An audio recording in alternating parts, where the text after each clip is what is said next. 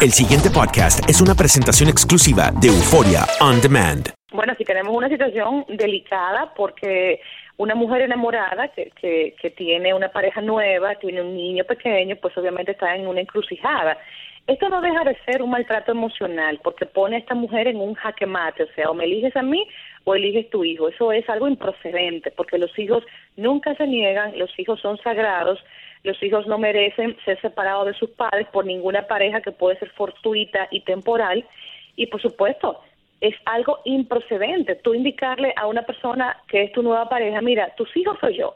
Eso es algo cruel, es injusto y sobre todo va a traer conflictos importantísimos en esa relación en caso hipotético de que esa mujer acepte.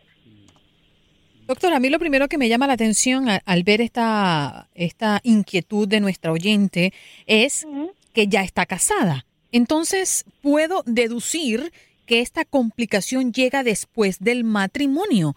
Eh, si esto llega después del matrimonio es porque antes sí se había aceptado, entre comillas, al niño. Es decir, que el conflicto y, y, esta, mm, esta, e, e, esta variante llega después del matrimonio. ¿Esto suele ocurrir? ¿Que después que uno se casa las cosas cambian? Hmm. Mm. Sí, sí sucede, claro. Eh, aquí hay un elemento importante y es qué pasaría al, al inicio de esta relación. ¿Qué acuerdos o pactos eh, estas personas acordaron cuando se iban a comprometer en matrimonio? Porque, óyeme, ya, él, tú llegaste, pero el niño ya está. Y mm. es un niño, es una criatura que necesita a mamá, que necesita la formación, el afecto y la seguridad que brinda mamá y por supuesto que le va a brindar supuestamente su nuevo su padrastro. Entonces esta señora tiene que priorizar. ¿Qué se prioriza? Claro, su vida amorosa nueva es importante porque todos tenemos el derecho a rehacernos románticamente después de una ruptura, pero sin dejar de lado al, a las criaturas, sean de cinco años o sean adolescentes, porque los hijos siempre nos van a necesitar. Entonces yo hago una pregunta. ¿Por qué no se hacen el acuerdo de recapitular. ¿Qué te molesta de mi hijo? Vamos a resolverlo, vamos a hacer una negociación. Hay conductas de mi hijo que no te agradan, notas tú que yo prefiero mi hijo a ti, te sientes desplazado, porque por algo este conflicto está presente. Y lo importante primero es diagnosticar qué está sucediendo para luego poner entonces el tratamiento del lugar. Doctora, específicamente en, en la propuesta para que la ayudemos, dice que parece que el hombre dice que tan solo ver al niño le recuerda al pasado y por eso no lo quiere. Mm, interesantísimo, aún más todavía. O sea, tenemos aquí a un caballero que está eh, enganchado, por decirlo de una forma popular, al pasado de su pareja. Pero es que resulta que en ese pasado él no existía, en ese pasado él no estaba presente. Entonces, ¿cómo puede el querer venir a controlar variables de un tiempo donde él no estaba en la vida de esa mujer. Entonces es imposible que quiera venir a poner reglas, a poner pautas de una etapa que ella vivió previamente. Cuando uno ama, algo, algo característico del amor real es que uno acepta al otro con el paquete completo. Uno acepta al otro tal cual viene. Porque el amor se caracteriza porque te, me encanta lo bueno que tienes y tolero y te ayudo con lo malo que tienes. Es así. Sí, pero eh, doctora. claro, no es que los hijos sean malos en este caso, pero es obviamente es un equipaje que ella trae que él tiene que ayudarla a cargarlo. Doctora, eh, se plantea un conflicto y, me dice una amiga Ana Abreu que hay, hay hombres, eh, ella tiene una amiga que le pasó parecida a una situación a la que usted estamos manejando ahora. Y es que ella dice, yo no puedo dejar de ser madre para ser tu mujer como que el marido dice, ella está más empeñada en ser madre que en ser mi esposa. Eso, ¿Cómo se maneja eso? Porque, hablando, Mejía. hablando, hablando, comunicándose. Sí, la comunicación es muy importante. Pregúntale a la doctora. Tú lo pintas muy fácil. No lo es. Lo que pasa es que miren, hay mucha gente que hay mucha gente que fue criada con muchos problemas de comunicación. Y como le decía Andreina, cuando yo tengo una separación, yo tengo derecho a rehacer mi vida amorosa, pero ¿qué pasa aquí? Que somos dos adultos los que nos estamos reiniciando amorosamente, pero esas criaturas necesitan la atención ya mismo. Ellos no pueden ser pospuestos.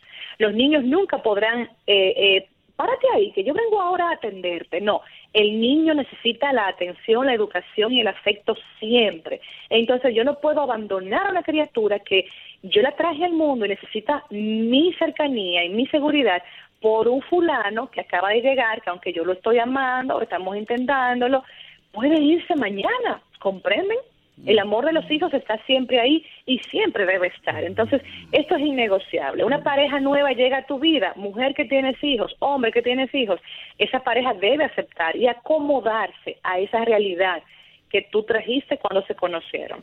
Doctora, me, me imagino yo que debe ser mucho más fácil para una mujer, por su instinto maternal, aceptar eh, un niño de cinco años que un hombre. ¿Qué es lo que tiene el hombre diferente a la mujer? ¿Cómo piensa diferentemente?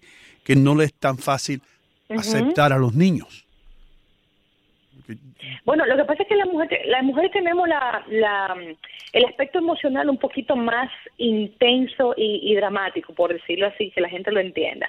Tenemos eh, bioquímicamente eh, circunstancias que nos hacen ser más dadas a la empatía, más dadas a, a ir más allá a lo profundo de las situaciones, los acontecimientos. Puede ser que el tema madrastra junto con la mamá de los niños de mi pareja sea difícil de manejar. También depende mucho el, la importancia que el hombre le dé, la priorización que me dé como nueva pareja. Eso repercute mucho. Y también que recuerden, la mujer tiene un rol más cuidador, más de eh, la comidita, el afecto, la simpatía. Si esta mujer tiene a este hombre con hijos y no se siente aceptada por estos niños, no se siente eh, importantizada por este hombre ante sus hijos, pues se va a, maltratar más rápido este vínculo. Pero ¿qué pasa con el hombre? Cuando llega con una mujer a la vida de una mujer con hijos, tiende a ser un poquito más técnico. Te regalo, te juego, te, te saco a pasear al parque, te saco a, te hablo de temas como más eh, cotidianos, no, tal vez no tan afectivos. Y los hijos como que ok, lo dejan pasar de una forma más, más sutil, pero el tópico mujer es más recalcitrante cuando es madrastra, porque está la lucha con la expareja, eh, si hay conflictos con esa expareja, pues eh, ni les cuento lo que se arma ahí, entonces es mucho más delicado. Pero indiscutiblemente que de ambos géneros pueden tener un muy buen papel, unos muy buenos roles, como padrastros o madrastras eh, cuando tengan pareja nueva. Eso yo lo he visto, se puede trabajar, no tienen que ir a psicoterapia necesariamente, pueden hablarlo entre ellos y hacer acuerdos que se, que se cumplan y que se les dé seguimiento. ¿Qué pasa? No sé. Ajá, sí, adelante, doctor. Eh, gracias. Eh, no, la, la, la pregunta es, ¿qué pasaría si fuera lo opuesto? Porque se habla de comunicación, pero ¿Comunicarse qué? ¿Qué es lo que se van a comunicar? Bueno, se van a comunicar primero qué le sucede a él, porque Andreina dijo, ellos están casados, o sea que él, él viene a él viene a quejarse ahora, entonces si fueron novios previamente, eh, él lo aceptó, él, él, él quizá en ese momento no fue tan dramático en su queja o rechazo hacia la criatura, por lo tanto, ¿qué te pasa a ti ahora?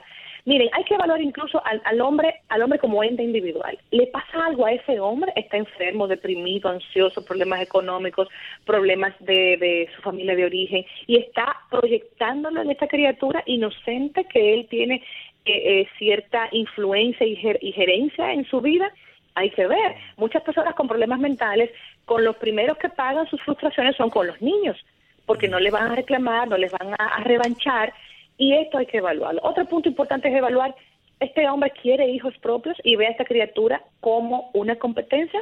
Mm. Esa también es una posibilidad, es otra variable. Otro punto importante, mamá está mm. priorizando al niño, lo atiende más, le da más afecto, más cariño y quizá un poquito menos al hombre por conflictos tal vez que ellos tengan como pareja. o sea que son muchos factores que deben tomarse en cuenta para discriminar de dónde es que viene este rechazo hacia un niño inocente que no tiene culpa de absolutamente nada. Ah, porque el tipo es un criminal. No, no es un criminal. No. ¿Qué fue lo que ella dijo? para el criminal. No, no, no. Para discriminar. Discriminar. Ah, discriminar. Ya, yo oí como el criminal. yo no sé si, si es muy drástico, ¿no? Pero eh, cuando yo leí esta breve historia eh, explicando la oyente lo que le estaba ocurriendo para ayudarlos, yo lo primero que pensé es, bueno, ¿qué haría yo, no? En este caso. Y yo particularmente creo que no eh, estuviera dispuesta a una negociación. Cuando tú tienes un niño de cinco años y conoces eh, de qué se trata y las necesidades que tiene ese niño, creo que no hay negociación. Si me dices de entrada, no lo quiero, yo de inmediato corto esa relación. Yo no soy psiquiatra ni soy nada de Es eso. un sacrificio. Es un sacrificio que se hace y, y funciona, porque es que tus hijos, como dije, son sagrados. No pueden esperar, su tiempo es ahora. Me escribe un señor, te voy a decir lo que escribe un día. Dice que ese tipo es un estúpido. Porque cuando se lleva la vaca le toca el becerro. Pero, Bueno, el tipo lo escribió uno aquí. sabe. Uno tiene que saber, uno tiene que saber. Ya cuando tú llevas, la gente no se casa al otro día que se conoce. Entonces, si este señor está con esta mujer y ya sabía que venía un niño, tú te das cuenta si tú te vas a llevar bien con ese niño o no. Cómo, cómo tú actúas con el niño. Porque hay niños que pueden ser, hmm. ¿entiendes? Entonces, yo no soy psiquiatra, ni quiero serlo. Pero los mamá dos deberían de tener la madurez para decir, yo no voy a hacer esto. No, no, no podemos juntarnos porque mira, el niño va a sufrir. Sí, pero espérate, espérate. Déjame plantear algo aquí con el permiso de Hino Gómez y, y Andreina Gandica. Ah, te queda un y, minuto. y un niño que te está diciendo, no, tú no eres mi papá, tú no eres mi papá. Y el, y el tipo tratado de corregirlo. se manda a "No, vivir con usted el, es se manda no a vivir papá". con el tío. No. Ah, Sí, se manda con No, el no, no, te lo pinta muy fácil. no, es que ese papel de adaptación a la nueva vida es al adulto que le toca, no al niño. Los adultos ayudan a los niños a que se adapten y acepten las nuevas condiciones. El niño se va, va a rechazar, el niño va a molestarse, el niño va a, a- a creer que mamá lo va a dejar o va a dejar de quererlo por esta nueva persona. O sea que a los adultos nos toca acomodarlos a ellos, no al revés. Doctora, sus redes sociales, sus enlaces, ¿dónde se pueden comunicar con usted la gente?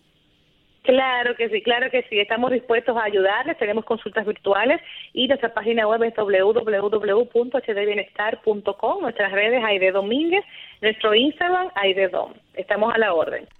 El pasado podcast fue una presentación exclusiva de Euphoria On Demand. Para escuchar otros episodios de este y otros podcasts, visítanos en euphoriaondemand.com.